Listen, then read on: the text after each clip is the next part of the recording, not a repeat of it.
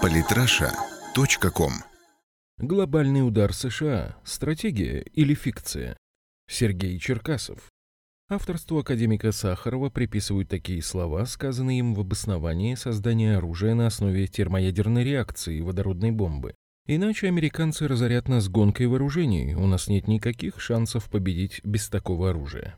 Это утверждение можно считать справедливым, но лишь отчасти. В нем, как показал опыт, не учтена одна очень простая вещь. Построенный в СССР социализм обещал массам по всему миру справедливое общество, в котором они получат социальную защиту в обмен на труд и в котором им не придется быть успешными менеджерами, чтобы уважать себя. Массы это интересовало, а вот элиты совсем не прельщал расклад лишиться всех своих активов в пользу государства и народа. Поэтому в холодную войну мы получили лагерь противников, готовых бороться до последнего патрона. Ядром этого анклава стали США, а блок НАТО был оборонительным союзом стран, не желавших менять общественную формацию и готовых скидываться на любое вооружение, которое сумеет остановить пресловутую красную угрозу. Более того, США стали надежным пристанищем капиталов, стекающих со всего мира.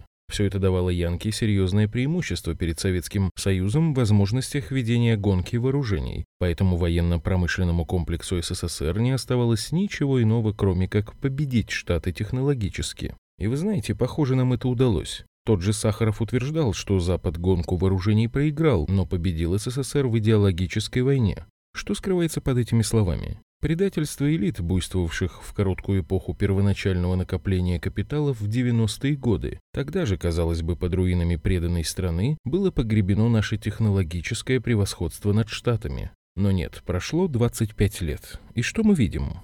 Мы начали серийное производство танка Т-14 и готовим тяжелую БМП Т-15. Наш истребитель пятого поколения Т-50 режет в воздух в небе, а гиперзвуковые противокорабельные ракеты «Циркон» взрезают воздух у воды. К-52 до сих пор непревзойденные вертолеты. Перечислять можно долго. Мы изготавливаем недорогое, но совершенное оружие, на голову превосходящее иностранные аналоги. Откуда все это в стране, которая еще совсем недавно щи лаптем хлебала, да мечтательно на сникерс смотрела? Не в первый раз на помощь приходят разработки и идеи предыдущих поколений. Запад в эти годы, конечно, тоже не стоял на месте. Блок НАТО с развалом СССР быстро отмирал, теряя смысл, пока элиты стран, в него входящих, постепенно понимали. Все, нет больше угрозы. Там, где был враг, теперь есть рынок и бизнесмены, с которыми можно торговать. Поэтому штатам пришлось сплачивать их силой, создавая новые внешние угрозы. Для такого дела не пожалели ни башен, ни Ближнего Востока. Но чтобы убедить в способности защищать и карать, штаты разработали стратегию глобального удара. Двухтысячный змей.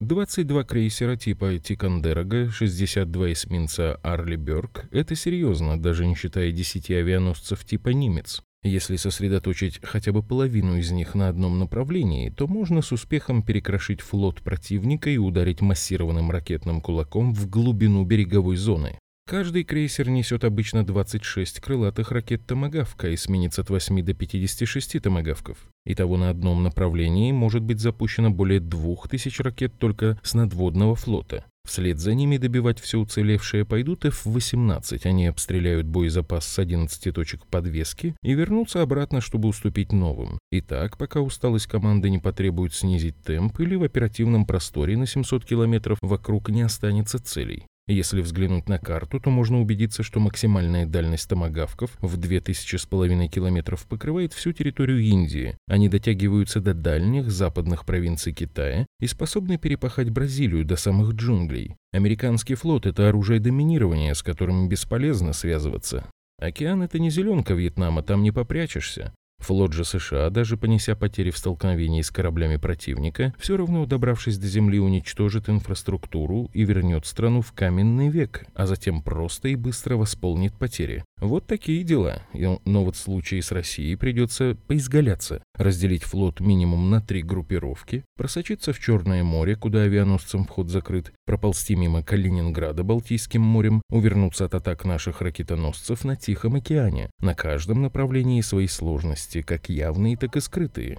Именно для преодоления этих сложностей и полного молниеносного разгрома не только нашего флота, армии, но и промышленных центров, транспортной инфраструктуры и создан глобальный удар. Для этого потребуется, конечно, сосредоточить максимум сил и запустить в воздух все имеющееся неядерное вооружение, но на то и расчет, чтобы цели многократно превысили возможности любой ПВО.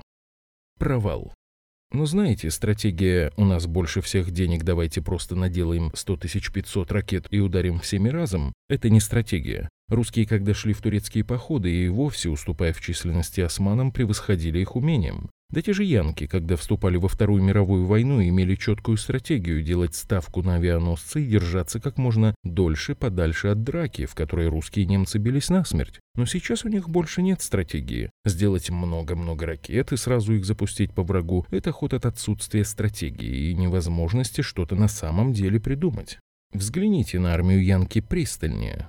М2 Брэдли – неплохая для своего времени БМП, которая от последних модификаций располнела уже до 30 тонн за счет усиления защиты. Но одна проблема – это первая и единственная в своем классе американская БМП, разработанная в 70-х годах. А это значит, что если говорить о современности, то она давно и бесповоротно устарела, даже с навешенной динамической защитой и бронепластинами на болтах. А знаете, какой пулемет стоит на вооружении у этой машины? М240, принятый на вооружение в 1977 году. Это всего лишь модификация бельгийского FN MAG разработки начала 50-х. М2 Брэдли – первая БМП Янки. А знаете, какая вторая? В начале 2000-х на вооружение стал поступать колесный страйкер в 17,2 тонны весом. Это жестяной гроб на колесах в духе наших первых БМП. Но самое смешное, что вооружен он 12,7 миллиметровым М2 Браунинг. Этот пулемет принят на вооружение армии США в 1932 году.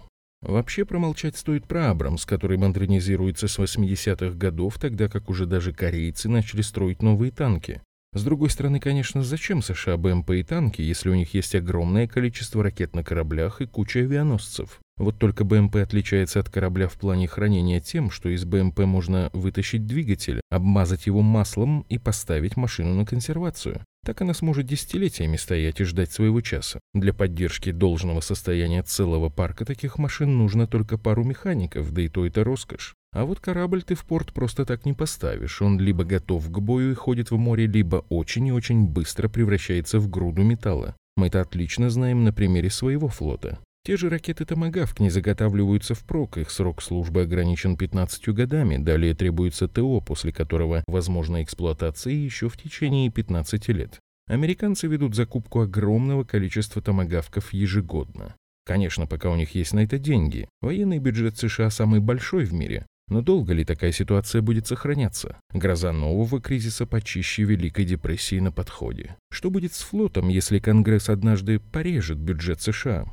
Глобальный удар – это мало того, что фикция. Томагавки сегодня сбивает все подряд. У нас ЗРК и ПЗРК чуть ли не по штуке на ракету. Более того, томагавк можно перезарядить только в порту. Так уж получилось, что судноснабжение в пусковые установки ракеты не поместить. А значит, выстрелил, развернулся и домой, через океан. Глобальный удар еще и временная фикция, рассчитанная ровно до того момента, пока существует НАТО, пока у Штатов хватает сил махать своей дубинкой или хватает сил убеждать всех в этой способности на фоне погружения мира в кризис. Раньше США были гарантом защиты капиталов национальных элит Европы от красной национализации. Прогиб под Штаты был меньшим злом. Сегодня же это зло, готовое скормить своим корпорациям капиталы национальных элит не только Европы, а значит их могущество дымка от костра, которую еще не развеял ветер. Подписывайтесь на наш канал в Телеграм. Самые интересные статьи о политике и не только – Читайте и слушайте каждый день на сайте polytrasha.com.